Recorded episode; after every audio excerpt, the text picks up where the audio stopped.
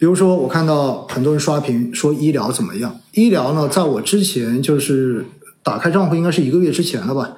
之前的话呢，当时我的博士医疗的定投账户的账面亏损应该是百分之二十四还是二十五左右。大家知道这一个定投实际上是也算是高位开始的定投，对吧？二零二零年应该是二零二零年吧？二零二零年当时开始的定投，所以到现在为止呢，就虽然定投一直没有停过，周定投，那确实也很惨哈。到现在为止的话，是个百分之二十多这样的一个呃浮亏这样的一个状态。那之前呢，也跟大家聊过，实际上对于呃行业的这种投资，更多的是在乎你对整个行业的一个信心到底有多少。对于医疗行业的长久信心呢，我想我已经反复的强调过，这个我不会再说了。但是对于标的的这种选择哈，在平时官方的指中。因为毕竟我自己是呃任职于基金公司，所以呢，对于呃自家产品的这种评价，在很多时候呢，我并不方便或者说并不好直接的去做这种评价。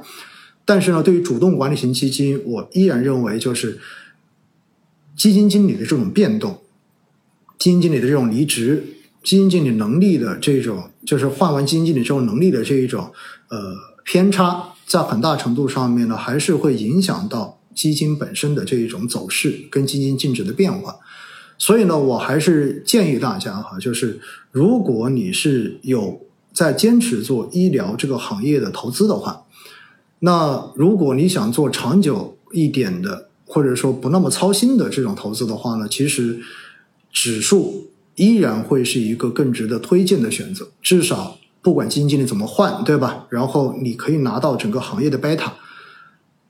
这样的话，你可以很省心，而且呢，在成本上面所付出的也会要更少一些。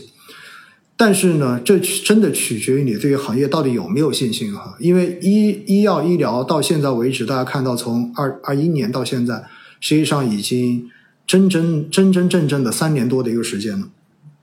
虽然在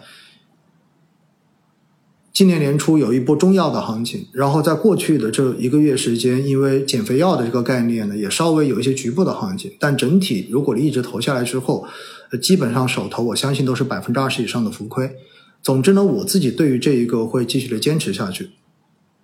所以呢，这就是我自己的一个想法，好不好？我也不会考虑去手动加仓，我也不会考虑去把它减少一个定投。总之呢，每周我大概是扣两千块钱，呃。扣款的时间不是周三就是周四，因为我真的很久没有去看我的这个定投的当时怎么设置了。但是呢，每周的每周我总会收到就是定投医疗的这个短信，每周会被扣款扣进去。我就打算反正就一直这样子做下去就好了。其实呢，我看到有大家问哈，就是某某买了某某基金经理的这个产品怎么办？这是吧？实际上，在过去的这两年时间哈，呃，他是在打破。二一年、二零年，当时明星基金经理的这一个光环的一个过程。那么当时的明星基金经理的光环有多耀眼，有多吸引人？那么在过去的两年，其实投资的感受最惨的，也就是当时被光环所吸引进去的这些投资人，真的是这样子的。所以呢，在过去的这几年，相关的基金公司也在被之前的这种光环的打造。所反噬。那如果说到投资本身而言，我还是那句话：主动管理型基金的规模过大，对于它的这一个投资业绩是有负面的影响。所以，如果大家现在还持有这些大规模的明星基金经理所管理的产品，我自己真的建议大家哈，考虑把它调换到。规模更小一些的同方向的主动管理型基金中间去，我觉得在市场真正回暖，包括行业回暖的时候，也许这一些基金的表现，并不会比这一些明星基金差，甚至于它有可能还会表现的好一些。而且呢，如果因为大家的这个亏损的原因，而造成了大家对于相关基金经理的这种个人生活、职业操守能力等等都已经开始产生了很多的这种质疑的话，很多的这种怀疑的话，那我觉得实际上呢，考虑把它换到同赛道的指数基金，也不失为一种能够让你的心情、心态变得更好的一种选择。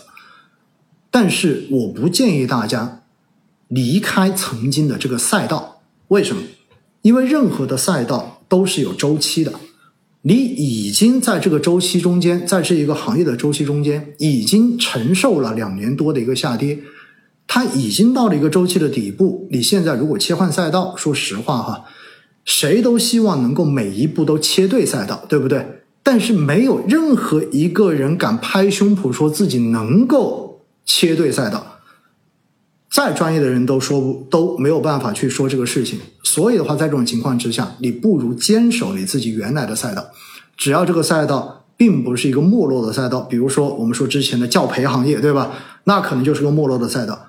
所以呢，我的建议就是：第一，从这些明星的大规模基金中间，尝试去换到更小规模的同赛道基金，换主动的也行，换被动的也行，好不好？这就是我给你的建议。